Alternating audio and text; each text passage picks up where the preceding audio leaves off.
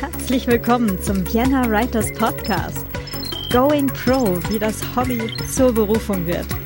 Mein Name ist Claudia Zotzmann-Koch und ich wünsche dir und euch viel Spaß am Schreibgerät. Hallo und herzlich willkommen zum Vienna Writers Podcast. Ähm, mit einer weiteren Folge von der Das ist Netzpolitik äh, Konferenz hier in Berlin am Freitag, den 21. September 2018. Jetzt habe ich für euch einen Mitschnitt von einem äh, Autorinnenpanel und zwar äh, zur aktuellen politischen Lage in Deutschland ähm, mit Konstanze Kurz, Sophie Passmann, Zoe Beck und Tom Hillenbrand. Der Plan war zwar, dass sie ein Panel machen zu einem, ähm, also zum Thema wie Nischenthemen zu Kassenschlagern werden. Aber nachdem wir uns hier ja auf einer äh, Netzpolitikkonferenz äh, befinden, gab es gleich mal einen Themenschwenk äh, quasi zu den Kernproblemen äh, der deutschen und zum Teil auch der europäischen Politik und warum sich Autorinnen und Autoren durchaus auch einmischen sollten. Viel Spaß! Ähm, wir finden uns hier zusammen zu Found in Translation. Was alle diese vier Personen auf der Bühne vereint, ist, sie sind ErfolgsautorInnen. Äh, Zoe Beck, Sophie Passmann, Tom Hillenbrand und Konstanze Kurz. Und außerdem geht es heute um Riesling und was äh, Policy und Politik von diesen, von diesem Trio oder eigentlich äh, vier Personen Infernale lernen können über Thementransfer. Viel Spaß!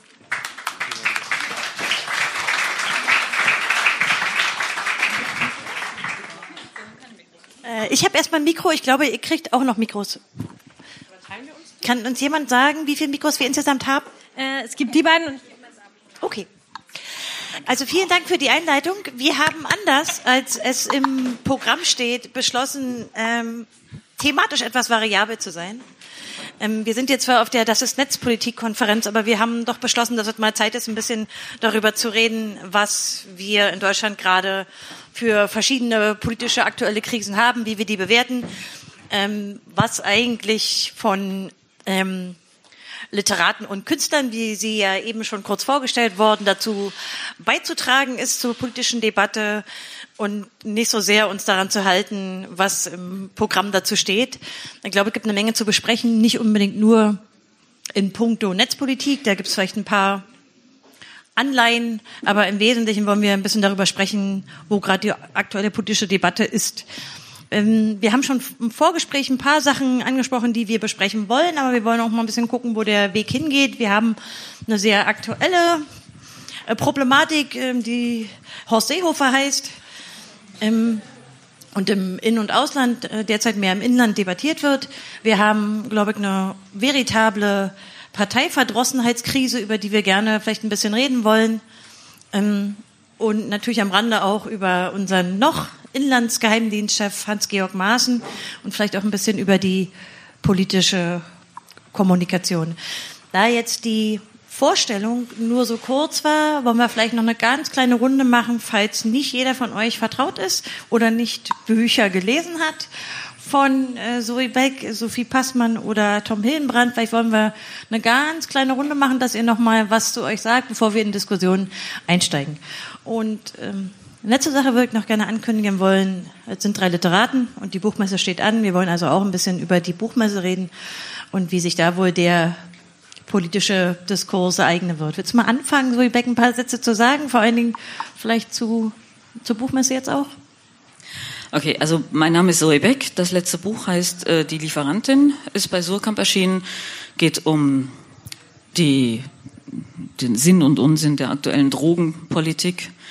Ähm, zum Thema Buchmesse, da haben wir vor einiger Zeit mit ein paar anderen ähm, unabhängigen Verlagen das Bündnis äh, Verlage gegen Rechts gegründet und hatten da auf der Leipziger Buchmesse auch äh, einige Veranstaltungen, ich glaube insgesamt 13 Panels zu sehr diversen Themen und auch eine schöne Eröffnungsdemo, die es sogar immerhin bis in die Tagesschau geschafft hat. Da waren wir dann doch schon ein bisschen stolz drauf.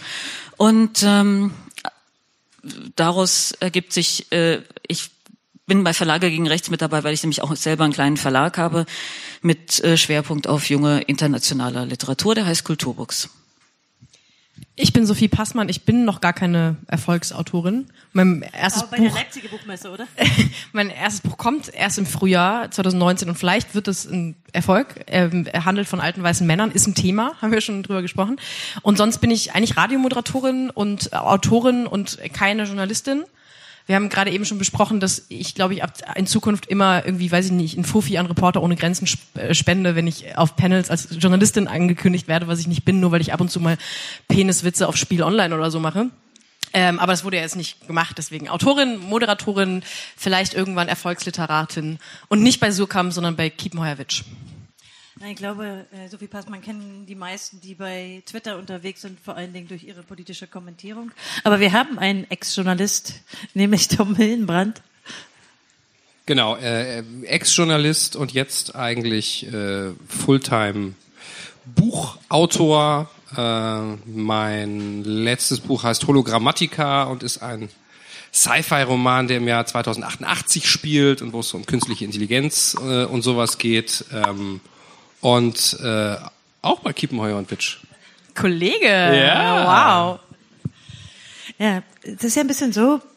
Ich glaube, die meisten äh, erwarten das auch von Leuten, die sich äh, literarisch äußern oder aber auch politisch aktuell kommentieren, äh, zu der politischen Krise, in der wir gerade sind, irgendwie beizutragen. Und man merkt so eine gewisse Verdrossenheit, nicht nur gegenüber speziellen Politikern, die man vielleicht irgendwie unsympathisch findet oder deren Politik man nicht gut heißt, sondern glaube ich auch in der Art, wie wir kommunizieren, dass wir auch so ein bisschen es geht in so eine trampösere Zeit. Äh, die politische Kommunikation wird, glaube ich, ein bisschen schwieriger und wir haben mit einem enormen Rechtsruck zu tun, ähm, der, glaube ich, nach Chemnitz jedem sehr deutlich geworden ist. Sozusagen, wie würdet ihr denn ja, diesen, diesen aktuellen Zeitgeist bewerten und welche Rolle sollten überhaupt äh, öffentliche Intellektuelle darin spielen, diesen mitzuformen? Okay, ich äh, nehme das als Zeichen auf. Äh, es war es war ganz interessant zu sehen. Ähm, wir haben uns ja mit ein paar Leuten schon vor also zwei Jahren mindestens zusammengetan, als das äh, nicht mehr zu übersehen war, als äh, der Stand von ähm, Kompakt auf der Leipziger Buchmesse immer riesiger wurde und die Leute arglos mit diesen riesigen ähm, Werbegeschenken von denen rumgelaufen sind. Dann haben wir dann schon mal angefangen mit Aufklärungsarbeit. Das haben die natürlich mitbekommen, haben dann äh, natürlich äh, Gegenaktionen gestartet und so schaukelte sich das ein bisschen hoch. Das Interessante war zu dem Zeitpunkt, dass ähm, viele andere Autorinnen und Autoren gesagt haben, ich schreibe nur Bücher, ich äh, habe privat eine Meinung, aber ich muss die ja jetzt nicht so großartig kundtun. Was mich immer wahnsinnig geärgert hat, weil auch wenn man privat eine Meinung, das ist ja, also ich fände das gerade zu solchen Themen ja dann noch immer sehr wichtig. Und gerade wenn man das Glück hat, dass einem doch Leute zuhören, dass man sich dann doch vielleicht auch mal in so eine Richtung äußert. War jedenfalls immer mein Verständnis. Ähm, wie gesagt, sahen sehr viele anders und das hat sich äh, interessanterweise, also ich dachte, es ändert sich in dem Moment, wo die AfD ins Parlament einrückt. Nein, hatte sich auch da nicht geändert. Auch da hatten wir dann mit Verlage gegen rechts immer noch Probleme, ähm, gerade bei den mittelständischen oder großen Verlagen, ähm, welche zu finden, die sich auch bei uns auf die Unterschriftenliste, wenigstens auf die Unterschriftenliste setzen lassen, weil die gesagt haben, nein, nein, wir wollen politisch hier gar nichts kommentieren, wir halten uns da ganz raus. Ja klar, weil wenn man bestimmte Bücher im Programm hat, die dann vielleicht auch in so eine Richtung gehen, weil man einfach Geld verdienen will, kann man sich ja. Können ruhig mal das Wort Sarrazin sagen? Ach ja, nicht nur. Ich finde, wir Gibt haben ja das Wort Sarrazin viel zu oft dieses Jahr gesagt. Ja, eben. Also das äh, kann man ja. Es gibt ja noch andere Bücher in der Richtung und äh, genau. Aber äh, natürlich aus kommerziellen Gründen haben sich, ich behaupte aus kommerziellen Gründen haben sich natürlich dann viele Verlage eben nicht eindeutig äußern wollen. Und jetzt erst mit Chemnitz habe ich gemerkt, dass es äh, ruckartig etwas mehr geworden sind. Also und wenn ich es nur daran merke, dass mich äh, Kolleginnen und Kollegen ansprechen und sagen, ich hätte noch ein, gern ein paar von deinen Verlage gegen Rechtsbuttons oder sowas. Aber nein, vor allen Dingen, dass sie auch auf äh, Facebook, äh, Twitter und so weiter sich in, endlich mal äußern. Natürlich dann immer mit einleitenden Worten wie, eigentlich möchte ich mich ja nicht politisch einmischen, aber und das finde ich, wie gesagt, das finde ich halt sehr schade, weil wir haben ja, wir haben ja unseren Beruf, wir haben dadurch dann auch irgendwie ein gewisses Publikum. Und wenn es wirklich um etwas so Großes geht wie, ich behaupte jetzt mal, die, unsere demokratische Zukunft in diesem Land, warum sollen wir uns da bitte schön nicht äußern? Also das geht uns nun wirklich alle an. Ja, gut, aber ihr drei gehört ja jetzt nun nicht zu der Spezies, ähm, ich halte den Mund, sondern ihr seid ja gerade, ihr fallt ja gerade, fällt, oder gut, es gibt eine ganze Menge, aber ihr fallt auf jeden Fall dadurch auf, dass ihr euch explizit und auch relativ laut äußert, richtig?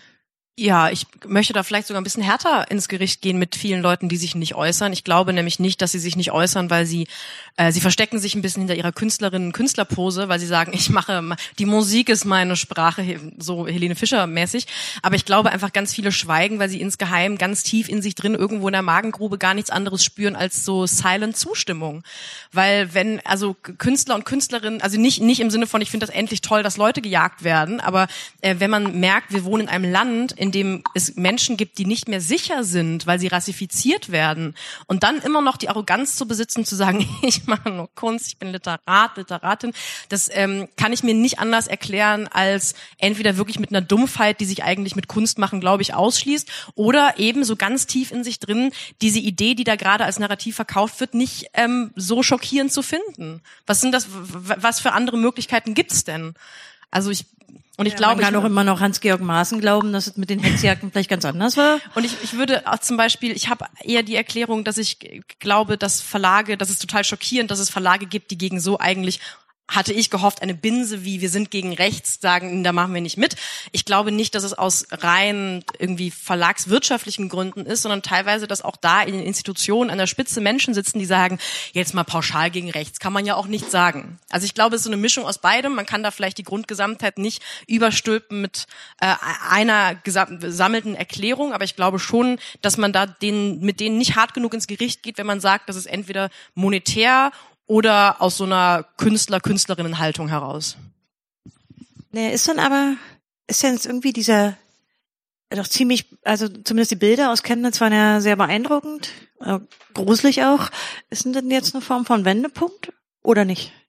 Also ich, ich glaube schon, dass das äh, äh, zumindest äh, nochmal, eine, also eine andere Qualität ist es ja auf jeden Fall. Also wir reden jetzt auch, äh, wenn wir zum Beispiel bei der Buchmesse im letzten Jahr ähm, äh, gut, also irgendwem ist auch mal an die Jacke oder ans T-Shirt gegriffen worden oder ist ein bisschen geschubst worden, aber im Prinzip äh, bezog sich die Erregung ja da vor allem darauf, äh, sollten diese Leute da so eine große Bühne haben und hat die Buchmesse das richtig gespielt, aber aber hier reden wir jetzt wirklich von von äh, von Hetzjagden, also ich finde, das sind schon kann man verwenden den Begriff äh, von von von wirklich Übergriffen auf der Straße. Und ich glaube schon, dass das dass es vielen Leuten äh, ins Markt gefahren ist. Aber ich, ich, ich glaube, also ein, ein Teil des äh, vielleicht nicht zu äh, zu starken Schweigens, also bei, also bei, ich kann es jetzt nur, ich weiß nicht, wie es bei bei anderen Künstlern ist. Also ich weiß nur, dass viele viele Schriftsteller oder Autoren, die ich kenne, ähm, äh, die sind einfach äh, sehr sehr scheue Rehe. Ja, also das ist vielleicht nicht so eine, also das ist jetzt nicht, Helene Fischer ist ja übrigens ein schlechtes Beispiel, ja. ähm, weil die sich eindeutig positioniert hat, aber ähm, das ist jetzt nicht so, also nicht, nicht eigentlich nicht so dieses, äh, ich, ich, äh, ich spreche nur durch meine Musik, sondern ähm, äh, also jetzt nicht in so einer offensiven Weise, sondern eher ich, ich will hier, ne, ich will hier nur sitzen, entrückt von der Welt und äh, an meinem Buch brockeln und äh, will, dass die Welt mich in Ruhe lässt. Und daraus resultiert natürlich dann auch, dass man äh, die Klappe hält. Ja, ähm, vielleicht es besser wäre, mal was zu sagen. Aber sie hat, so hat er eben beschrieben, dass es irgendwie nach Chemnitz so eine Welle gab und sie wurde mehr angesprochen. Und offenbar gibt es Leute, die ja jetzt sagen, okay, jetzt müsste ich mich vielleicht doch mal langsam positionieren oder ähm, wird Zeit, dass ich überhaupt mal was sage. Also würdest du das denn als eine Art Wendepunkt sehen oder ist das übertrieben? Ich meine, es gibt ja einen ganz klaren Backlash, den man sehr deutlich sieht in der Reaktion, wie der Ministerpräsident von Sachsen geredet hat in seiner Regierungserklärung. Das ist ja eine Form von ähm, Positionierung, äh, wie die Affäre um, um Seehofer und Maaßen eben sich gestaltet hat, wie sie gelaufen ist. Dass er nach oben gelobt wurde, dass er immer noch Inlandsgeheimdienstchef ist, obwohl er mehrere Vertreter hat, aber er bleibt da und so. Also äh, vielleicht reden wir uns das vielleicht auch nur ein.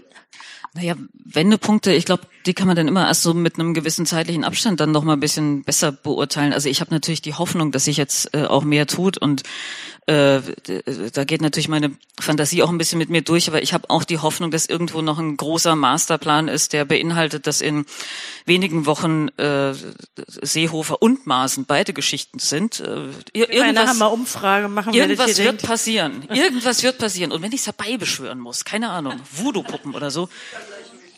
Ich glaube, man muss, also pessimistisch muss man allerdings auch sagen, es gibt ein, ähm, also es, meine persönliche Erfahrung, es gibt ein äh, unglaubliches Potenzial also beim, beim 0815 Bürgertum äh, äh, Dinge zu verleugnen. Also ich komme aus einer Gemeinde bei Hamburg, ähm, die niemand kennt, aber die berühmt war in den 80er Jahren, war dort die Bundesgeschäftsstelle der FAP war, Freiheitliche Arbeiterpartei. So, das war die in den 80er Jahren die äh, nicht große, aber die die richtige Nazi-Partei. Ja? Ähm, und da konnte es einem passieren, dass wenn man Zigaretten holen gegangen ist am Kiosk, dass die gerade Parteiversammlung hatten und vor, vor einem stand einer in der kompletten SA-Uniform. Ja?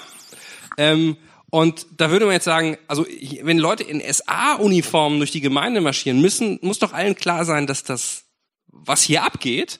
Aber auch da war es so, sagen sie, ja, gut, es sind hier irgendwie, äh, irgendwie wahrscheinlich irgendwie rivalisierenden Jugendbanden oder so. Also äh, dieses sich schön zu reden, ähm, das, das können Leute ja ganz gut. Und es, also meine Befürchtung ist, dass, äh, obwohl das jetzt von den Bildern sehr drastisch war, also ich glaube, dass es äh, bei dem, äh, bei einem kleinen und äh, also Verlags Chefs sind ja äh, meistens zumindest ähm, relativ intelligente Leute und da ist vielleicht dann mehr Reflexionsprozess, aber bei vielen Leuten glaube ich auch, die sagen, ja, nee, es ist, also wie gesagt, eben diese Maßennummer ist aufgebauscht, ne?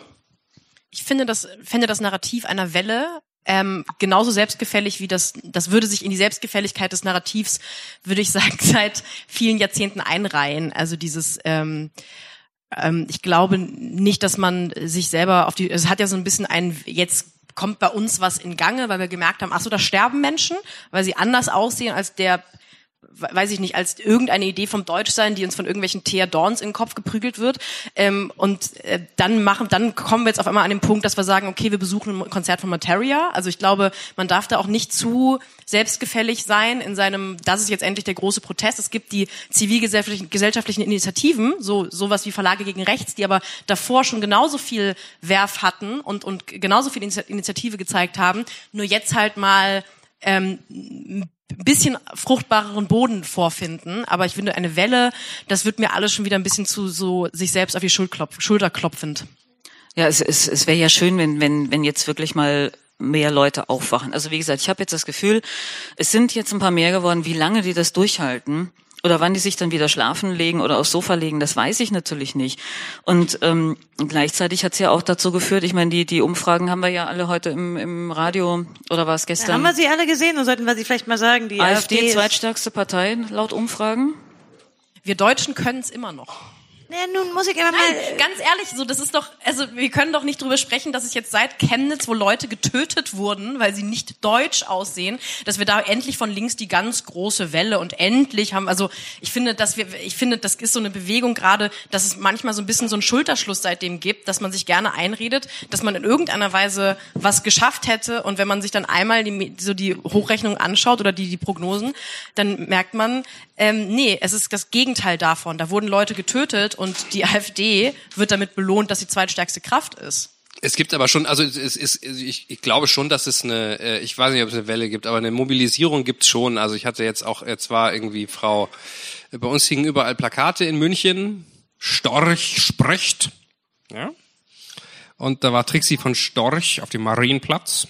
Und äh, da gibt's ein sehr schönes Foto, da steht die da mit ihren 150 Hanseln und drumrum stehen halt 4000 Leute. Ja, also ähm, das, ich, ich glaube schon, dass das, also das auf jeden Fall müsste das der Moment sein, wo denen viel mehr klar gemacht wird, äh, äh, wir überlassen euch den öffentlichen Raum nicht und alles, was ihr im öffentlichen Raum tut, ähm, ist, wird anstrengend.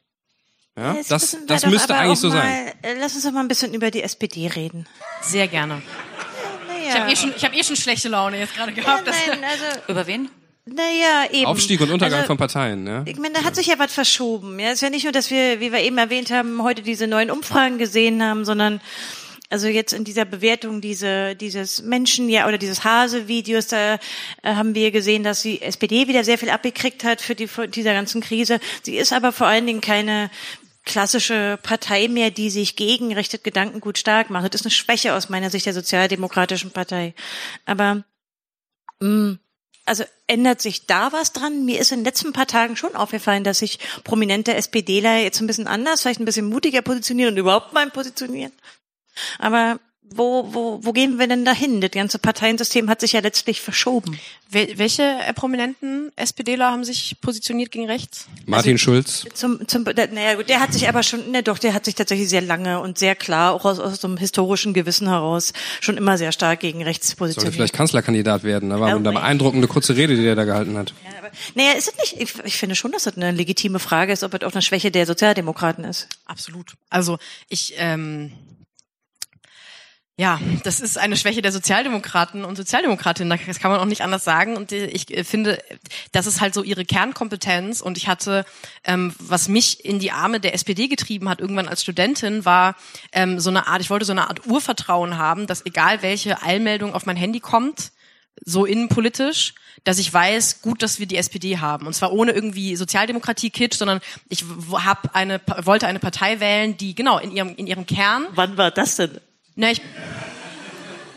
Na, meine, zu welchem Zeitpunkt war das so? Ich kann mich nicht erinnern. Vor fünf Jahren oder so. Oh, okay. Also natürlich war sie schon, nein, ich habe also die große, natürlich war sie damals schon Establishment, genauso wie sie vor 15 Jahren schon Establishment war. Also ich glaube, seit Schröder haben wir da jetzt keine Steinewerfer mehr im Parteivorstand.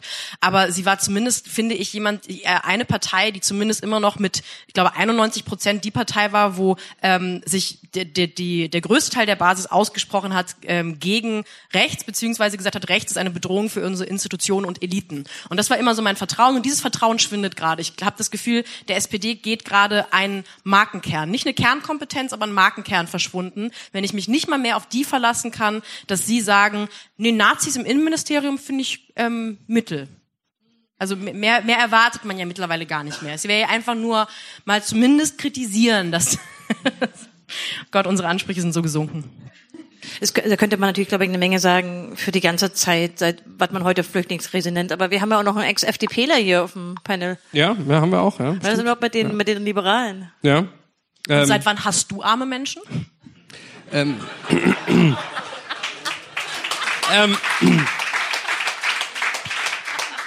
ich bin Protestant und weiß, dass das alles selbstverschuldet ist. Ich war in Hamburg ähm, groß geworden. Ja. Ja, bei uns spricht man nicht über Geld, ne? Das hat man. Also nein, im Ernst, äh, die die äh, also ich also ich bin schon äh, lange, also ich glaube, ich bin irgendwann äh, an der äh, ich, ich war glaube ich zehn Jahre FDP-Mitglied. Ähm, ja, ich bin ja schon alt, ne? Das ändert nichts an der Länge der FDP-Mitgliedschaft. Ich, ähm, ich kenne Leute, die sind 80 und waren nie in der FDP. Und ähm, ja, aber also wenn du, wenn du, äh, wenn du, also deine SPD-Romantik kann ich auch nicht verstehen, aber äh, äh, also vor fünf Jahren, also dass man meint, dass vor fünf Jahren die SPD irgendwie noch geil war, die war vielleicht mal vor 30 Jahren geil. Ja, ich bin aber, 24, so ja. ich habe genommen, was ich kriegen konnte. Ja gut, aber Rainer Brüderle ja. war jetzt nicht der Mann, dem ich unbedingt meine Stimme geben ja. wollte. Ja, genau, das ist das, das ist das, das ist das Problem. Es gab eben, äh, also das ist ja auch die, bei der FDP die Verschiebung. Es gab halt mal eine Leuthäuser Schnarrenberger Burkhard Hirsch. Die, äh, ist, die ist noch da. Gerhard Baum, äh, also irgendwo verschüttet ist die noch da, ähm, die gesagt hat, unsere Prioritäten sind äh, Bürgerrechte, Rechtsstaat und dann auch noch so ein bisschen freie Marktwirtschaft. Und dann kam aber irgendwann das Guido Mobil und hat alles überrollt. Das war dann der Punkt, wo ich irgendwann, äh, wo ich dann ausgestiegen bin. Ne? Aber ähm, aber äh, ich äh, bin mir äh, doch irgendwie jetzt manchmal sehr unsicher ähm, bei der, also ich finde, dass man bei dem, bei dem Lindner merkt man auch ganz klar in dieser ganzen Migrationsfrage, dass er nicht so genau weiß, was seine Position ist. Also ähm, der, der will gleichzeitig, also sagt er ja, und also die Grenzen müssen also auch offen bleiben und das gehört zu Europa. Und gleichzeitig hat er aber auch jetzt immer so Töne reingebracht, wo er sagt, wir müssen jetzt viel härter ausweisen und so weiter. Also er, er versucht irgendwie, ähm, das ist eigentlich sogar, glaube ich, gar nicht, das ist wahrscheinlich gar nicht seine richtige Haltung, sondern es ist wieder pures Kalkül zu sagen, kann ich damit vielleicht noch zwei Prozent äh, hier ab, äh, bei der bei der AfD abfischen? Nö, wahrscheinlich in dem Fall keine. Ich glaube schon, dass der ab und zu eine Haltung hat, aber in dem Fall ist die Haltung Erwartung einfach, ich könnte mit dieser Position vielleicht was von der AfD abfischen und ein paar Unzufriedene von der CDU. Das versucht er zu machen, aber ähm, die Stimmen kriegen immer die Grünen. Ja, Zoe, da hast du jetzt ja leider, tut mir ja auch leid, aber einer muss was sagen zu den Grünen. Also ich meine, das fällt dir jetzt natürlich irgendwie zu. Die Du Christian Lindner zu ihrem Ehrenvorsitzenden machen sollten. Das ist doch das Angenehmste, jetzt gerade über die Grünen zu sprechen. Also, das ist doch ein Traum, was die gerade, die, die SPD blutet aus, Robert Habeck muss nur irgendwas von positivem Heimatsbegriff reden und alle rasten aus vor Freude. ist doch ein Traum für die gerade. Ja, eigentlich, wenn man auf die Geschichte guckt, äh, Ich, ich, ich, ich sage euch, was mein Problem ist. Ähm, dass ich nämlich, äh, also ja, äh, das sieht alles gerade sehr gut aus. Und trotzdem habe ich unfassbar schockierende Erfahrungen mit äh, einigen äh, Regional- und Landespolitikern, ich werde jetzt keine Namen nennen, von, äh, also die ich auf äh, anderen Wegen kenne, ähm, die in, bei den Grünen sind. Und die hatten mir ernsthaft vor noch gar nicht langer Zeit dann äh, erzählt, ja, man müsse schließlich auch mal so wie der, wie, wie heißt der, der, der, dieses graue Boris äh, Pal Palmer, genau. ah, Boris Palmer, ja, Ja, ja, genau. wir erinnern uns, er hatte die Bildschlagzeile neulich, ne? Der ist ja nun mal auch da bei dieser Partei, ne? Und dass ihr meint, ja, also man, man muss sich auch durchaus mal kritisch jetzt zu diesen ganzen Fragen äußern, weil wir haben gerade mit unseren Bürgerinnen und Bürgern gesprochen und die haben halt nun mal auch Angst. Und das waren ja so Gespräche, wo ich dann da stand und sage, in welcher Partei bist du nochmal? Und drei Sätze später habe ich nochmal nachgefragt, weil ich einfach nicht glauben konnte. Also da sieht man, was sie, also zu, zum Glück ist das jetzt nicht irgendwie äh, äh, staatsweit äh, dann auch gedrungen, aber da sieht man einfach, was die äh, AfD angerichtet hat und wem die dann wirklich alles das, die, die Ideale und die Grundsicherheiten dann äh, wegge, weggerissen hat, weil dann äh, so, sogar Leute, die seit 50 Jahren oder, naja, natürlich nicht 50 Jahren, aber ihr wisst, was ich meine, die schon immer bei den Grünen sind, aus Überzeugung, dass die plötzlich sagen, oh, jetzt ist der Punkt, wo ich mich auch als Politikerin korrumpieren lasse. Hm. Also das haben die angerichtet. Und das finde ich. Ich halte das für eine. Opfer-Täter-Umkehrung zu sagen, dass die AfD das angerichtet hat. Tatsächlich, nein, wirklich, weil ähm, ich finde, das ist ein total wichtiger Punkt, den du da ansprichst. Und ich finde, den könnte auch gerade mal, ich sage gerne jetzt pauschal die linken Parteien, also die Linke, die Grüne und äh, die Grüne und die SPD, sich fragen, warum mittlerweile jede von diesen Parteien von irgendeinem Patriotismus, Nationalismus, positiven Heimatsbegriff redet. Und es ist nicht die AfD, die uns gezwungen hat, uns als linke Parteien gezwungen hat, irgendwie, äh, danke, eine Person, die ähm, äh, die uns gezwungen hat, ähm, auf einmal von Heimat zu sprechen. Wir sollten uns vielleicht fragen, ob dieses Narrativ, das die AfD gerade anwendet, in einer leichten, vielleicht intellektualisierten Form oder einer durchakademisierten äh, Version doch irgendwo tief in uns drin ist. Weil Leute, die, ich, ich glaube nämlich, das ist eigentlich immanent in der Definition, also es gehört zu der Definition von einer Grundüberzeugung, dass man sich von dieser Grundüberzeugung nicht abbringen lässt. Wir werden Alexander Gauland nie mit einem linken starken Narrativ dazu bringen, ein weltoffener, sympathischer Typ zu werden. Und eigentlich habe ich die Hoffnung, dass in den linken Parteien Grundüberzeugungen herrschen, dass man, egal wie oft in irgendeiner Zeitung von einer Welle und einer Flut und von irgendwelchen Bedrohungen gesprochen wird, dass man diese Grundüberzeugungen deswegen über Bord wirft, weil dann waren es keine Grundüberzeugungen, sondern einfach zusammengebaute Weltbilder, wo man hofft, dass sie bei den Genossen und Genossinnen gut ankommen. Aber dann sehe ich jetzt richtig schwarz. Also wenn, wenn es Ich sehe, nee, ich sehe, ich sehe nicht schwarz. Ich sehe nur, es gibt ja eigentlich, es gibt ja eine Methode, da rauszukommen, nämlich einfach mal ehrlich zu sich zu sein und auch innerhalb der Linken ehrlich zueinander zu sein. Und genau da, wo es weh tut, nämlich sich zu hinterfragen, warum geilen sich alle Eliten, alle Medien, alle Institutionen gerade an diesem Heimat, Be- Bedrohung, alles auf? Warum kommt man in keiner Talkshow drum? Warum macht jede Zeitung und egal von links bis rechts, warum geilen sich alle an diesem Narrativ auf?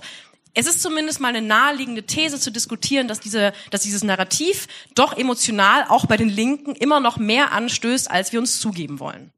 Ich denke, da ist natürlich was Wahres dran. Wir haben im Vorgespräch ein bisschen gesprochen über ähm, Essay von Nils Minkmar, der gerade darauf hinwies, dass wir hier in Deutschland ein paar andere Probleme haben, außer die sogenannte Flüchtlingskrise und die auch benannte, äh, leider, also ist glaube ich auch nicht nur Nils Minkmar, der darüber geschrieben hat, aber das natürlich eigentlich essentielle Probleme, über die wir reden müssten, die auch Teil von politischen Debatte sein sollten, äh, überhaupt nicht letztlich nicht stattfinden, sondern überwölbt sind von diesem äh, von diesem übermächtigen Thema. Du hast es jetzt ein bisschen Heimat genannt, aber das finde ich ja fast fast ein bisschen beschönigend. Aber wie Ja, weil die Linken es ja auch beschönigen. Robert Habeck sagt ja nicht, ich hätte gern geilen, positiven Patriotismus, damit wir uns endlich wieder schwarz-rot-gold ins Gesicht schmieren können, wenn der Kanak in der Nationalhymne singt. Der sagt ja Heimat. So, und weil er nämlich möchte, dass das Image von der Heimat als der Ort, wo man groß geworden ist, wieder ein positives Image bekommt. Und ich glaube, da fängt das Problem an. Ja, naja, ich würde mich dem nicht unbedingt ne? anschließen, Ist aber irgendwie unangenehm, ja. Ja, ja, Ja, ich,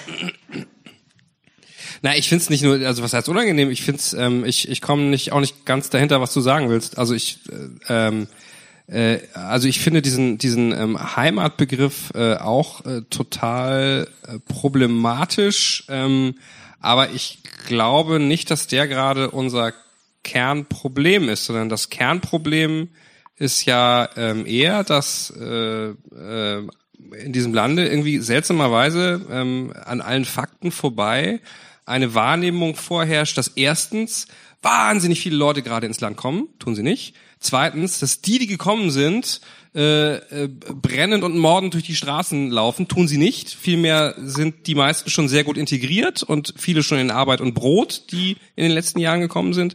Und ähm, äh, das hat vielleicht, es hat äh, was zu tun. Ich weiß gar nicht, ob es der Heimatbegriff ist. Ich glaube gar nicht, dass der Heimatbegriff ist. Es ist natürlich ähm, einfach so ein, so ein, äh, vielleicht einfach eher so ein Steinzeit-Menschenreflex, äh, dass die Leute sagen, wir waren hier und ihr, euch kennen wir noch nicht. Und ja, so. Genau. Und ich Also- glaube, das hat ist ganz eng verbunden mit, ob wir das Heimat nennen oder Patriotismus oder wie auch immer. Also ich glaube, Naja, dass aber- man, ähm, dass man im Gefühl, dass das anspricht, das ist ja genau das, was ich sagen möchte. Ich glaube, dass es äh, ein, das ein und dasselbe Gefühl anspricht in der Wirkungsrichtung. Und ich glaube, allein die Idee oder nicht glaube, ich bin davon überzeugt, dass äh, allein die Idee von Integration ja immer ganz fest mit einer Vorstellung von Heimat oder dem, in das sich jemand integrieren soll, verbunden ist. Ich glaube, es hat nichts mit, also es hat nicht so viel mit Heimat zu tun unbedingt, sondern einfach damit, dass es jetzt nicht mehr genauso ist, wie es vor drei, vier Jahren war. Genau, und so. das ist ja- Und also es ist einfach Veränderung. Genau, und diese Vorstellung des Status quo, die kritisiere ich. Es, es, es gibt, es ist ja gerade diese, diese äh, Studie jetzt auch veröffentlicht worden zum Thema, wer hat eigentlich Angst vor dem, früher hat man gesagt, wer hat Angst vom schwarzen Mann? Das kann man jetzt wunderbar übertragen. Ne? Ähm, diese, diese Studie ist ja jetzt veröffentlicht worden. Es kam natürlich raus, dass da, wo es die wenigsten Menschen mit Migrationshintergrund gibt, die größten Vorurteile und Ängste herrschen. Also da hat man am meisten, wenn du es auf die Heimat beziehen willst, dann hat man da am meisten Angst vorm Heimatverlust, wo eigentlich fast niemand ist, der einem die Heimat wegnimmt, sondern das passiert im Kopf. Und äh, man hat auch unter den Personen mit Migrationshintergrund äh, rumgefragt, wie die das äh, so sehen mit der neuen Zuwanderung. Und äh, da kam ja auch raus, dass die ähm, türkischstämmigen Menschen, die schon lange hier sind, ein großes Problem damit haben. Und am allergrößten ist das Problem oder ist die Angst äh, vor, vor der neuen Zuwanderung bei den Spätaussiedlern, den sogenannten Spätaussiedlern. Und das finde ich eigentlich total interessant, weil äh, gleichzeitig kam ja da auch raus, dass fast 70 Prozent der Bevölkerung in Deutschland eben keine Probleme sieht. Und, und, und deshalb, worüber wird da eigentlich die ganze Zeit geredet und warum wird da so intensiv drüber geredet? Weil eigentlich äh, offensichtlich haben die meisten Leute da eher kein Problem mit. Na, das würde ja so ein bisschen diese These unterstützen, die äh, von einigen geäußert wurde, dass wir hier gar nicht so richtig über die, also zumindest in diesem Chemnitz-Zusammenhang gar nicht unbedingt äh, darüber reden, dass es so eine Ablehnung gegenüber irgendwelchen Flüchtlingen gibt, sondern eine, eine Fremdenfeindlichkeit in dem Wortsinn, nämlich dass man nicht nur Leute, die anders aussehen, ablehnt, sondern auch solche, die eine andere Haltung haben. Und dass da auch noch so ein ähm, unausgegorenes ähm, DDR Problem, was nie, also sozusagen nie wirklich angesprochen wurde, so eine Perspektivlosigkeit, die sozusagen so ein, so ein Nachwendeding ist, sich da auch noch mit ergeben würde. Also äh, äh, no, kein Fingerpointing, aber ich finde Merkel ist schuld. Ähm, nein, also ich, also was Das mich ist so FDP von dir gerade. was, was mich, was mich, nein, also was mich, was mich, äh, was mich äh, sehr gewundert hat, ähm, so ähm, äh, 2015, als wir dann auch diese Bilder hatten, dass äh, gemerkt haben, jetzt kommen viele Leute ins Land. Ähm, was, was Frau Merkel ja gerne macht, ist, sie macht immer so das Notwendigste und ähm, redet auch nicht gern drüber. So. Und ich glaube, in dem Fall wäre es einfach und hätte vielleicht auch die Situation deutlich äh, verbessern können. Also hinterher ist man immer schlauer, aber äh, wenn man äh, ein bisschen deutlicher gesagt hat, okay, das ist jetzt eine Situation, die ist ungewöhnlich und die bewältigen wir jetzt folgendermaßen. Also nicht nur, indem wir sagen, wir schaffen das, sondern indem wir auch mal genau und zwar immer wieder, immer wieder erläutern, wie schaffen wir das? Ja? Also was machen wir und warum muss auch bitte keine Angst haben und äh, wie sind die Relationen? Wir sind nämlich übrigens, äh, selbst wenn eine Million kommt, wir sind äh, 80 Millionen. Da ist, ne, wenn du es hier abzählst im Verhältnis, das sind nicht viele und so weiter. Du, also äh, das hat mir total gefehlt, dass die Regierung äh, da mal äh, so ein bisschen eine vorwärtsgerichtete ähm, Kommunikation zugemacht hätte. Das, äh, ich, ich glaube, dass das, ich glaube, dass das nicht, natürlich hätte das nicht alle Leute mitgenommen aber äh, oder wir hätten nicht alle Leute gesagt, ja, jetzt habe ich keine Angst mehr äh, vor Überfremdung oder irgendwas, ja. Also aber, aber ein paar, ein paar hätte man damit bestimmt erreicht, ja. Also durch nicht erklären macht man eigentlich meistens Sachen nur schlimmer. Ich, ich möchte eigentlich bei, bei genau diesem, was äh, wir schaffen das, viel mehr beantwortet bekommen. Was schaffen wir denn? Was war denn da zu schaffen? Wir konnten uns das mühelos erlauben. Es ist auch niemand, der, also wir müssen jetzt nicht darüber sprechen, dass es ganz, ganz viele Leute gibt, da kommen die Sozialdemokraten mit durch, denen es dafür, dass wir ein sehr reiches Land geht, äh, sind zu schlecht geht und deutlich zu schlecht und dass wir da ganz viele sozialpolitische Dinge machen müssten. Aber wir müssen doch nicht drüber sprechen, dass am Ende des Monats ähm, Karl-Heinz, Deutscher in der vierten Generation, war immer hier, dass dem 150 Euro netto genommen werden, damit die ein Geflüchteter aus Somalia bekommt. Das ist doch Quatsch. Das heißt, worum ging es denn bei dem Schaffen? Es ging darum, dass da jemand Fremdes reinkommt und ich, da, genau dieses Fremde ist doch verbunden mit, äh, wir haben offensichtlich diesen Status quo, den wir ganz toll finden und wir empfinden es als Bedrohung, dass uns dieser Status quo genommen wird. Und ich finde, das ist ähm, eine, eine, eine ehrlichere Frage, als von Merkel zu verlangen, dass sie damals hätte und ähm, von die Augen davor zu, zu verschließen, dass es eben auch in Chemnitz und auch davor und danach nie eine Rolle spielte, ob das Geflüchtete sind, sondern ob es Leute sind, die nämlich nicht deutsch aussehen. In deren Logik. Aber ich frage mich halt eben, was sich seit 2015 ähm, jetzt, also nach dieser und bitte die Anführungszeichen mit äh, mitdenken und mitlesen bei dieser Flüchtlingsschwemme. Was hat sich denn seitdem? Äh, Dankeschön. Was hat sich denn seitdem verändert? Also ähm, ich bin seitdem eigentlich nicht auf der Straße jetzt. Äh, Vielleicht bin ich auch schon zu alt oder sehe nicht Deutsch, Frau deutsch genug aus. Das kann ja sein, aber ich bin noch nicht von ähm, Flüchtlingen jetzt äh, angegrapscht worden. Ich muss nicht Arabisch irgendwo sprechen. Ich äh, kann unverschleiert auch auf die Straße gehen. Aber was sich seitdem tatsächlich verändert hat, ist, dass äh, die Burschenschaftler bei mir in der Nähe vom Haus dann auch gerne mal stehen bleiben und einen Hitlergruß machen, weil äh, Menschen mit einer dunklen Hautfarbe im Haus wohnen und äh, auch schon gegen das Auto von der Frau, die bei uns im Haus wohnt, uriniert haben und das machen die irgendwie. Also am Wahlabend standen die vor diesem Auto und haben dagegen gepinkelt zum Beispiel. Und solche Sachen und dass immer mal so Parolen gerufen werden, wenn die so bei uns vorbeigehen oder so. Also das ist mir aufgefallen, dass Diskussionen ganz anders geführt werden. Aber wie gesagt, ich weder habe ich jetzt Vollverschleierung noch äh, Arabischpflicht bei mir. Also dieses ähm, dieses Rechte, dieses Rechtsaußen, das ist bei mir richtig angekommen. Vielleicht bin ich da in einer komischen Blase, wie man immer behauptet, aber äh, die Flüchtlingswelle, mich hat eher eine rechte Welle überrollt. Was, was Welle. ja, was ja mich auch so ein bisschen immer konsterniert ist, also ähm, äh, äh, ungerechtfertigterweise, aber sind jetzt alle, also äh, große Teile der Bevölkerung, also irgendwie angefasst und haben jetzt irgendwelche äh, Ängste, ähm, irrationale ähm, und die AfD ist jetzt die zweitstärkste Partei. Aber das passiert ja alles unter unter zwei äh, äh, unter zwei äh, äh, Rahmenbedingungen. Erstens, die Wirtschaft ballert auf allen Rohren. Die Arbeitslosigkeit fällt und fällt und fällt und alle sagen, oh, jeder Flüchtling, der kommt super, ja, wir brauchen die alle, ja, weil wir zu wenig Arbeitskräfte haben. Und trotzdem ist das so. Und das Zweite ist, das muss man ja also auch mal sagen, ähm, äh, wenn man äh, von wegen historischen Analogien, ähm, das letzte Mal, als hier so ein äh, Irrer an die Macht gekommen ist, der äh, war rhetorisch ganz gut und der hat es geschafft, die Leute zu fesseln. Aber wenn ich mir jetzt so das Führungspersonal äh, der neuen Rechten angucke, das sind schon alles ziemliche Flitschen. Also da ist jetzt, wenn da jetzt einer auftauchen würde, auch Wie Herr so so Höcke, ein ja, also Herr so, Höcke ja? wäre es gerne, aber Herr Höcke ist, also mit dem hat ja früher auch keiner gespielt, ja, aber ähm, aber wenn da jetzt mal einer auftauchen würde, der jetzt so eine Haider-mäßige Smartness hätte, dann aber, ich meine, gute Nacht, Katrin, ja. Das ist also und, und wenn dann gleichzeitig die Wirtschaft und wir sind jetzt im Szenario, wo eigentlich die Rahmenbedingungen sehr positiv sind und trotzdem, trotzdem. Da fehlt ja nicht noch ein dritter Punkt, dieser, dieser historische, oder von den, von den Zahlen her, wir haben ja eine Kriminalität, die so niedrig war wie seit 30 Jahren nicht mehr. Wir haben eine Aufklärungsquote, die, äh, da hätte man in den 90ern noch von geträumt. Das ist ja sozusagen, ich glaube, die Bedingungen sind sogar noch, naja gut, aber wir haben noch die Außenwelt, wir die mal auch nicht vergessen. Also ich meine, du hast jetzt Beispiele genannt, die sind jetzt eher, eher inner, innenpolitische oder innerdeutsche äh, Sachen.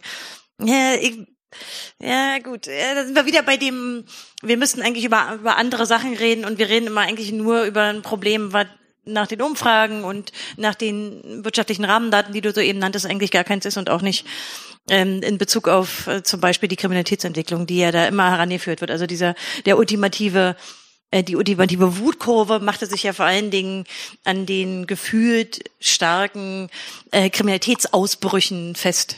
Ja, aber ich, ich ich frage mich, wie das zu dieser äh, Faktenignoranz, also ich meine, na- natürlich war die Menschheit nie so, dass sie gesagt haben, oh prima, Fakten, Statistiken, gebt mir mehr. Ähm, man hat sich immer Märchen erzählt und hat immer irgendwie äh, ge- eher geglaubt, was, was die Nachbarin erzählt hat, als das, was in der irgendwo schwarz auf weiß stand. Ich, aber ich habe das ähm, es ist jetzt auch, glaube ich, gerade ein Buch rausgekommen, ich habe es nur im Radio gehört, äh, nach dem Motto 400 Jahre USA, hat da jemand äh, so, so ein Sachbuch, das äh, 400 Jahre ähm, Fantasy, also ich glaube, das Buch heißt Fantasyland. Ich habe kurz was darüber gehört, das klang ganz interessant, wo es darum gehen soll, wie kann das eigentlich passieren, dass äh, mit solcher Faktenignoranz dann so ein Präsident gewählt werden kann. Und äh, genau das, oder so ein Problem haben wir ja auch hier das mit den gefühlten Wahrheiten, das mit dem, äh, wir werden alle desinformiert und äh, nur der Kopfverlag hat die richtigen Bücher oder nur in. Ja, hast du mal über diese Konferenz vom Kopfverlag? Ich dachte, ich werde ohnmächtig. Also äh, äh, solche Sachen. Wo, wo kommt das? Wieso? Wieso sind die Menschen? Ist es ähm, Ersatzreligion oder was? Also ich, ich fürchte, das müssen wir uns auch mal langsam fragen. Naja, ich meine, die Fake News-Debatte werden sich ja viele erinnern, die hat ja eine gewisse Genese. Die ist ja eigentlich in der letzten Legislaturperiode, hatte die ja so ein bisschen den Höhepunkt, kurz vor diesem äh, Netzwerkdurchsetzungsgesetz. Ne? Und ich glaube aber, dass diese aktuelle Maßenkrise, da sieht man ja diese, diese Realitätsverweigerung auch relativ gut. Und auch mit welcher Selbstverständlichkeit wir anerkennen, dass jemand, ein hoher politischer Beamter, keine Fakten nennen muss, sondern erstmal über die Boulevardpresse spricht, wa- was ich schon nicht normal finde, aber und dann aber in seiner schriftlichen und mündlichen Rechtfertigung keine Fakten hinzufügen kann, sondern zugeben muss schriftlich und mündlich, dass er keine Erkenntnisse hat. Äh, aber dennoch wird es als politisches Argument ja wahrgenommen. Also das ist ja eine ähm, Du hast es, glaube ich, eher eine Trump-Anwandlung gemacht, dieses Fakten ignorieren. Für mich ist es ja eher so ein, man verlangt gar nicht mehr, dass eine belegbare Argumentation gebracht wird, sondern man, man erkennt an, dass es auch eine Meinung sein kann, selbst von jemandem, dessen Beruf Informationssammeln sein sollte. Na, das. Nee, das allein ist. Bei Herrn Maaßen? Nein, es, es, es, es, es, ge- es, es geht ja Hand in Hand. Also äh, auf der einen Seite wird dann geplärt, äh, zeigt mir doch mal Zahlen. Wenn ihr das und das behauptet, dann zeigt man Zahlen, dann heißt es, äh, die, die können nicht stimmen, weil ich empfinde das anders. Also habe ich oft genug erlebt, also es, es geht schon Hand in Hand. Ich, ich weiß es nicht, warum das gerade wieder so eine Hochzeit erlebt, dieses, wie ich mich fühle, muss richtig sein. Naja gut, aber vielleicht sollten wir mal, mir ist es jetzt ein bisschen zu negativ. Wir müssen mal versuchen, wir versuchen mal mit, Krise weglachen. ne, weglachen wird nicht gehen, aber wir können, ein paar Ideen können wir schon mal entwickeln, oder? Also ich meine, ihr, und ihr könnt jetzt hier nicht mit der Ausrede kommen, wir arbeiten literarisch und fixen das damit. Nee, nee, so nicht, ne? Also wir brauchen mal ein paar ordentliche Vorschläge. Ich habe meinen Vorschlag vor 20 Minuten gebracht und wurde dafür eigentlich von allen Seiten zu Recht auch kritisiert. Ich mag das, wenn Pa- Paradigma. Hatte der was mit der SPD zu tun? oder? Nein, ich meine, ich meine, dass äh, wir unser, unseren eigenen, uns, uns mal ehrlich fragen, ob da nicht doch auch noch ein, ein, ein Rest Patriotismus ist und ein Rest nicht kritisch sein gegenüber einer Idee einer einen Nation und wen die eint und mit wem die dann jemanden eint und wie die geschichtlich gewachsen ist und wie wir uns in den letzten Jahrzehnten auch eigentlich ganz gut in die Tasche gelogen haben. Und das ist mit Sicherheit nicht ansatzweise die Antwort auf alles, aber ich glaube, es ist ein besserer es ist ein besserer Weg, sich selber mal in seinem eigenen Weltbild zu hinterfragen, als die ganze Zeit seit Jahren panisch vor der Rechten und ihrem Narrativ zu stehen und zu sagen, pff, schwierig. Wir haben ja tatsächlich, du hast ja völlig recht, wir haben ja großes Glück, dass die AfD keinen guten Redner hat, keinen smarten jungen Mann im Janker, der daherkommt und sagt, hey, ich sehe auch noch gut aus.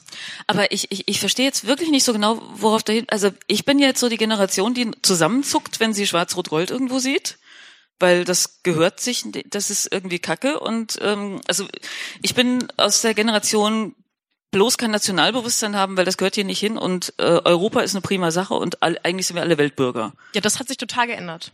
Ja, aber ich bin halt nun mal diese Generation, deshalb verstehe ich die ganze Zeit nicht, wenn du Heimat sagst. Es prallt bei mir so am Ohr ab. Ich weiß nicht, wo, wo du hin willst. Ja, ich glaube, das Problem davon ist, dass es bei, dass es ähm, bei vielen einfach am Ohr, bei mir auch. Also ich glaube, es gehört einfach nicht zu unserem Weltbild. Also wir sind jetzt unterschiedliche Generationen. Ich nehme das so wahr, dass es in meiner Generation nicht ansatzweise irgendwie kritisch reflektiert wird, wenn da Tausende ähm, wirklich die Nationalhymne singen und auch auf jemanden, der in Gelsenkirchen geboren ist, einprügeln, weil er die Nationalhymne nicht singt, weil ist der überhaupt einer von uns?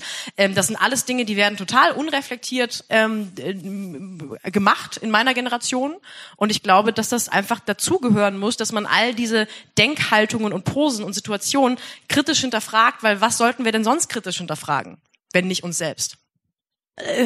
Sollen wir jetzt unser Deutschsein kritisch? Ich, ich verstehe ja, es immer total. noch nicht. Das Deutschsein, okay. die, die Idee des Deutschseins, dass es da etwas gibt und dass man sich integrieren Ah, soll, ja, ja, total. ja. Ja. Junge wilde Menschen aus dem Internet. Also ich würde da mal, ich würde da mal die, äh, also ich habe das natürlich auch gelernt, dass es also einfach ähm, eine, eigentlich fast ganz schmutzig ist, wenn man eine Deutschlandflagge irgendwie, also überhaupt nur verstohlen anguckt. Also das ist so diese westdeutsche Nachkriegs. Äh, Wir hatten in der DDR Habitus. auch Antifaschismus. Ja, ja, waren da gut, da waren ja alle Antifaschisten. Aber ähm, äh, im Westen waren es nur 80 Prozent. Äh, aber äh, also ich, ich bin mir da nicht sicher, ob ich dir da zustimme. Also die Frage ist ja, äh, wenn du dir, wenn du dir, ach, äh, Amerikaner sind jetzt gerade so ein schlechtes Beispiel, aber ich mach's trotzdem. Ähm, also äh, es, es kann eben auch äh, gerade in einem Land, in dem sehr, wie wir es jetzt auch sind, wo sehr viele Leute aus verschiedenen Ecken des Globus kommen. Ja, da sind auch so ein paar Germanen, die immer schon hier waren, aber In ja? Amerika sind ungefähr fast alle von nicht da. Das sind nur noch Genau. ganz wenige, ganz, genau, ganz aber, wenige aber übrig. die haben durchaus in ihrem Patriotismus ein verbindendes Element. Ähm, und das ist eher ein, äh, oder war zumindest in den guten Zeiten eher so ein Verfassungspatriotismus, ja. Äh, und äh, das ist natürlich, also ich, ich, ich wehre mich einfach so ein bisschen dagegen zu sagen, ähm, wenn, wenn die Arschlöcher von der AfD, ja, äh, die Deutschlandfahne äh, schwenken, dann ist inzwischen mein Impuls eher, ich möchte, dann möchte ich sie ihnen lieber wegnehmen, möchte ich lieber selber schwenken. Weil das ist auch meine. Ja, das ist, das ist ja mein Land und auch alle Symbole, die irgendwie für dieses Land stehen, genau wie auch aller öffentliche Raum, den die versuchen zu okkupieren, den will ich denen wieder wegnehmen. Und dazu gehört auch die Verfassung, dazu gehört auch die Flagge, dazu gehört auch der hässliche Reichstag, was auch immer. Ähm, und ich glaube, dass du mit dieser ähm, äh, einfach sehr, tut mir leid, also sehr linken Position, so einer extrem Keine Beleidigung. Ist kein, okay. ähm, weiß ich nicht. Ähm, also mit so einer mit so einer extrem antinationalistischen, antipatriotischen Position, äh, da fängst du nicht viele Leute an. Ich glaube auch viele von den Leuten, die in den letzten Jahren hierher gekommen sind, die wollen auch gern bei der Weltmeisterschaft eine Deutschlandflagge schwenken. Ich ma- Und die wollen auch gerne in der Weise dazugehören. Und ähm, das das ist einfach so. Das muss man nicht mögen, aber wenn man mal realistisch ist, ähm, hat, glaube ich, einfach der Großteil der Bevölkerung kein Problem mit dieser Flagge. Nein, aber wir Oder? müssen ja, wir müssen ja ganz deutlich unterscheiden zwischen, ähm, ich finde die Verfassung prima, stehe ich dazu. Ähm, ich finde es super, dass ich diesen Pass habe, finde ich auch gut. Ich möchte mir nicht Schwarz-Rot-Gold irgendwo umbinden oder aus dem Fenster hängen, weil, wie gesagt, so bin ich aufgewachsen. Das ist irgendwie für mich weiterhin befremdlich, kriege ich nicht aus mir raus. Überhaupt Das ist aber auch kein so richtiger Grund, oder? lass mich mal, lass mich mal, ich bin noch nicht, ich bin noch nicht, ich bin noch nicht. Schwarz-Rot-Gold, mit Flaggenschwenken allgemein tue ich mir schwer, sagen wir es mal so, weil nämlich, und jetzt komme ich zu dem Punkt, warum ich mir damit, äh, oder zu, zu dem anderen Punkt, ähm, die Leute, die jetzt nämlich die Flagge schwenken aus der Rechtsaußenrichtung, die schwenken sie, und ich zitiere Caroline äh, Sommerfeld, ähm, weil sie Deutsche sind und alle anderen sind, ich zitiere sie, Fremdkörper, die niemals Deutsche sein können. Und da habe ich ein ganz anderes Verständnis von Deutschland. Und halt dieses Verständnis von Rechtsaußen ist halt für mich mit der Flagge vermutlich verbunden. Gut, kann man jetzt darüber diskutieren, wie das ist mit der Flagge und mir, aber darum soll es jetzt nicht gehen. Grundsätzlich finde ich das wichtig, dass diese, dass wir diese Verfassung und den dem Demokratiezustand, den wir haben, den müssen wir dringend verteidigen. Das ist ganz, ganz wichtig gegen die von rechts außen, weil die wollen das nicht haben. Die wollen Flagge schwenken und nur noch, dass alle schön weiß sind und vierte, fünfte, sechste Generation und am besten noch ARIA-Nachweis. Ich meine, äh, Sommerfeld hat es ja ganz deutlich gesagt und ich denke, dass äh, da spricht sie ja nicht nur Herrn Kubitschek und ähnlichen mit dem Ethnopluralismus oder wie sie das nennt aus aus dem Herzen und das ist ja ja das ist so mein Flaggenproblem. Ich wollte Heimat ist da, wo man wohnt. Ich wollte auch eigentlich nur ein Gedankenexperiment in den Raum werfen, mal drüber nachzudenken, was es mit einem macht, ob das vielleicht so belastend ist und so anstrengend, zu sagen, es ist einfach alles Deutsch, was hier ist. So, und es gibt darüber hinaus nichts, was damit verbunden wird, weil ich halte, natürlich sind wir uns da einig, wir finden die Verfassung ganz toll und wir sind stolz auf dieses System und die Demokratie, aber das ist ja nicht die Voraussetzung, die an Deutschsein gebunden ist, weil dann wäre jeder zweite AfDler jede zweite AfDlerin kein Deutscher, nachdem es geht ja doch, es hat ja immer ähm, einen, einen, einen Herkunftsaspekt. Und es geht einfach nur darum, sich zu überlegen, kann man das, kann man sich nicht genau wie diese rechten Spinner sich doch diesen Begriff, der uns allen, wie du richtig sagst, gehört, genommen haben, kann man sich den nicht nehmen und da genauso eine Bedeutung drüber stülpen und zu sagen, geil, das ist, das ist, das hier ist alles Deutschland und da, wenn morgen was anderes passiert, ist das Deutschland. Das tut uns nicht weh. Aber das machen, also ich dachte, das hätten wir die ganze Zeit gemacht. Ich finde nicht. Nee, gut, äh, ursprünglich war ja, ich wollte ja so langsam in die Schlusskurve einbiegen und meine ursprüngliche Frage ging aber schon ein bisschen in die Richtung zu, zu sagen, ja, was machen wir denn jetzt? Also, das war so ein bisschen eine Zeitgeistanalyse und äh, ich glaube, es ist ziemlich klar rausgekommen und auch nicht so furchtbar neu. Ich meine, das ist ja eine Debatte, die wir länger führen, was gerade so das Problem ist und ähm, wie uns die Diskurshoheit am Ende abhanden gekommen ist und also wer sozusagen auch die Sprache, die, in der wir politisch und auch in den Zeitungen kommunizieren, äh, verändert hat, definitiv in Richtung rechts. Wer das nicht merkt, ist irgendwie, braucht muss man eine Zeitung kurz von 2014 aufschlagen, dem wird es sofort auffallen. Und wie weit das reingeht in die, sag mal jetzt Presse der Mitte, nenne ich sie jetzt mal allgemein, die, die jetzt nicht dem rechten Spektrum zuordnen will. Die Frage ist immer noch, ja, was machen wir denn jetzt? Also das Ergebnis würde mich sonst sehr wenig befriedigen. Und wer, wenn nicht ihr, hättet ordentliche Antworten darauf? Diversität zeigen, immer und überall und wo es geht.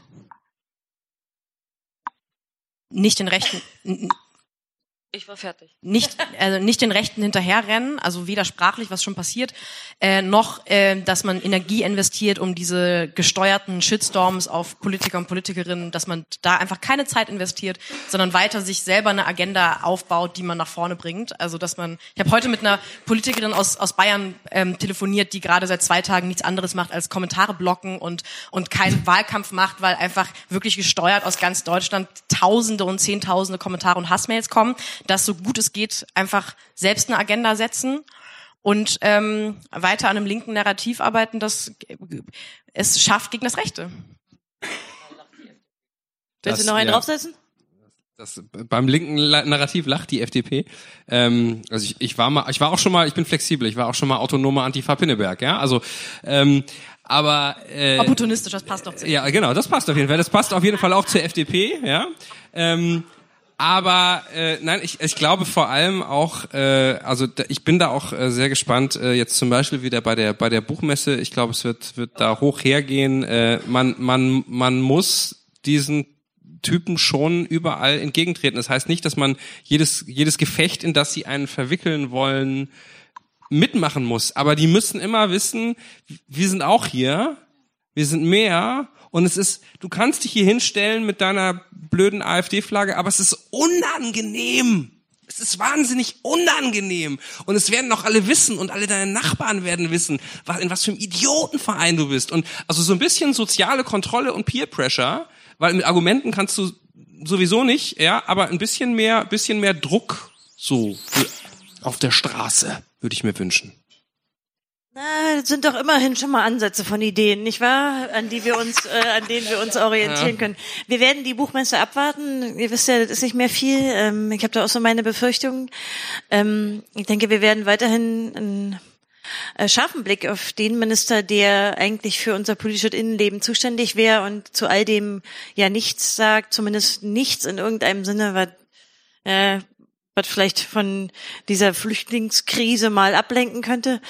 Ähm, ich glaube, wir müssen da alle ähm, ordentlich zumindest dazu beitragen, dass der öffentliche Diskurs in eine Richtung geht, die wir alle wollen. Ansonsten bedanke ich mich bei euch dreien selbstverständlich und äh, auch beim Publikum für die Aufmerksamkeit und hoffe, dass ihr vielleicht für Nachfragen äh, für das Publikum auch noch zur Verfügung steht. Dankeschön.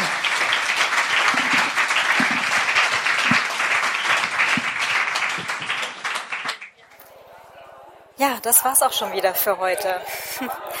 Es gibt, glaube ich, ganz, ganz viel zu tun.